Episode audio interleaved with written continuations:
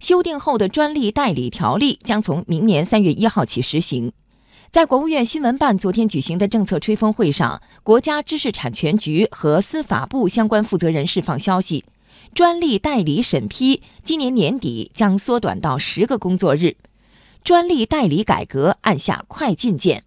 央广经济之声记者刘百轩报道。在修订后的专利代理条例中，“专利代理人”这样的字样已经不复存在，取而代之的是“专利代理师”的称呼。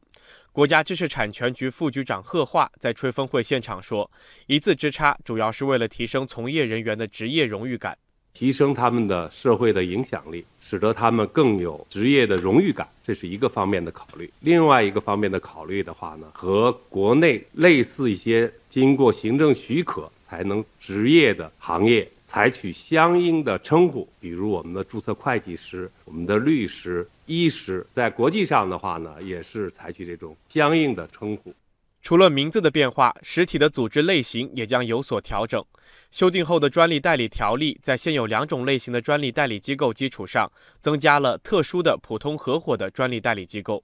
这就意味着专利代理机构将有三种类型：一是普通合伙企业，二是特殊的普通合伙企业。第三种是有限责任公司。对此，专利行业资深人士、知识产权服务机构七星天总裁龙翔昨晚在接受央广经济之声采访时说：“组织类型的多样化，在一定程度上有利于规避风险，激发市场活力。”我们从服务行业的角度上来说，哈，因为专利申请这个行业呢，它本身还是有很大一些风险的，让大家在风险和利益承担上找到一个平衡点，让大家有更多的选择，我觉得这也是一个很好的事情。值得关注的是，在修订后的专利代理条例中，上面提到的专利代理师和专利代理机构的准入条件将大大放宽。例如，对报名参加专利代理师资格考试人员的条件有所松绑，还将改革专利代理机构的设立审批制度。司法部立法三局副局长金武卫介绍，这次条例修改的总体思路和亮点之中啊，一个重要的方面就是落实放管服改革的要求。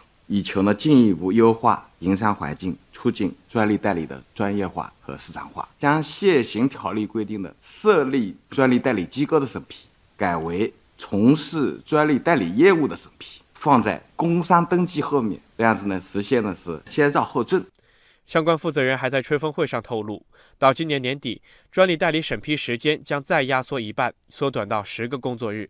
业内观点指出，专利代理改革按下快进键。为创新主体和代理机构都将带来利好，有效强化了知识产权的创造、保护和运用。